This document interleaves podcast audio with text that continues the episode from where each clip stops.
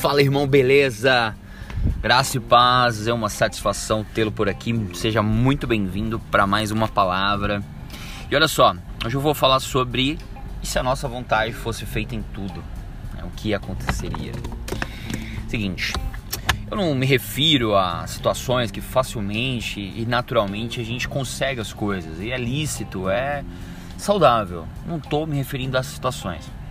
Eu falo da, daquelas situações que, é, que podem é, nos causar confusão, desespero, angústia. Aparentemente a gente pode achar que nos estamos a, a, nos afastando do nosso objetivo, nosso alvo. Aparentemente. Eu falo daquelas situações que podem nos tirar o telhado, mas a gente ganha o céu. Será que não perderíamos os acasos da vida?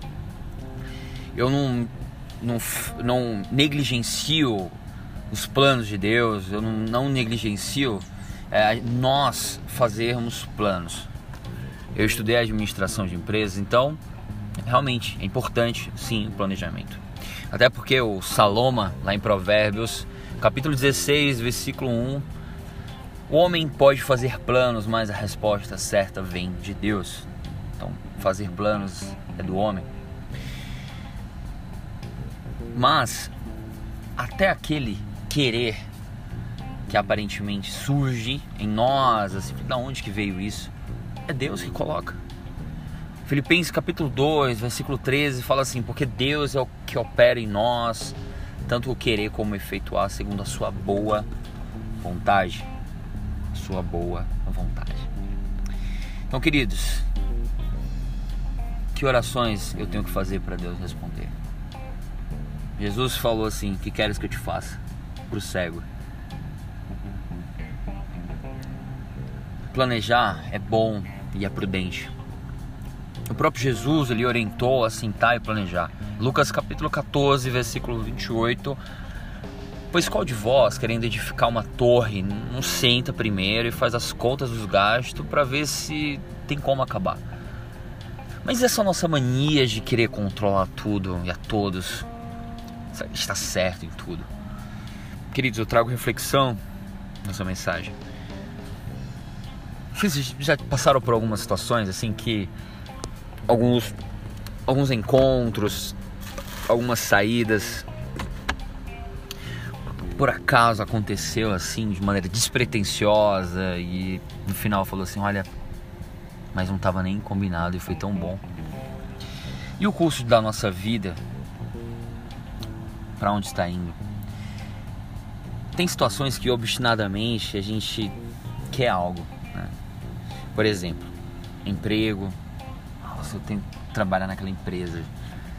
Tinha uma empresa, uma empresa, uma construtora aqui que, rapaz, eu, eu mandei tanto currículo, eu fui tantas vezes lá.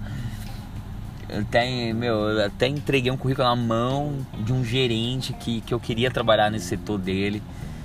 Eu, eu, meu, eu pedi as contas mas não rolou, nunca deu certo. Que Deus tem o melhor para nós. Às vezes um filho naquele tempo, às vezes não é o momento. Uma promoção na empresa, casar com tal pessoa, mas eu tenho que casar com essa pessoa, às vezes não, querido. Mas será que a gente pergunta se essa é a vontade de Deus?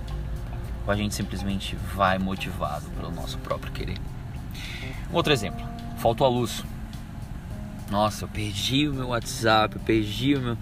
Como que eu vou. Minhas redes, como redes sociais, o que, que eu vou fazer agora? O que vai ser de mim? Tá, mas eu ganhei mais tempo com amigos, com minha família, filhos, com quem realmente eu quero passar um tempo. Olhei pro céu, vi um dia tão bonito, as estrelas. Queridos, um outro exemplo pessoal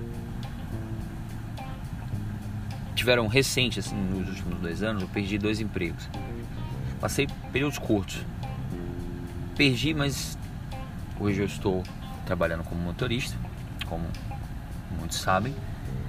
Mas quantas experiências eu ganhei, quantas conversas com passageiros, quantas pessoas eu encorajei, motivei e falei do amor de Deus. Isso não teria acontecido se eu tivesse nos empregos. Sabe por quê? Porque às vezes não sabemos dirigir o custo da nossa vida. Quando a gente pede, Deus, me ajuda, faz a tua vontade, Ele vai lá e faz. Ele dá uma rasteira. E às vezes a gente fica sem chão, mas vai lá e Ele coloca o chão de novo. A verdade, queridos, é que tem certas coisas que só iremos entender no futuro, quando estivermos mais maduros e em paz conosco e com Deus. Você não perdeu, você ganhou. Não atrasou, sim caprichou. Portanto, desapegue-se, compartilhe, desconecte-se, alegre-se. Porque a vontade de Deus, ela é boa, ela é agradável e ela é perfeita.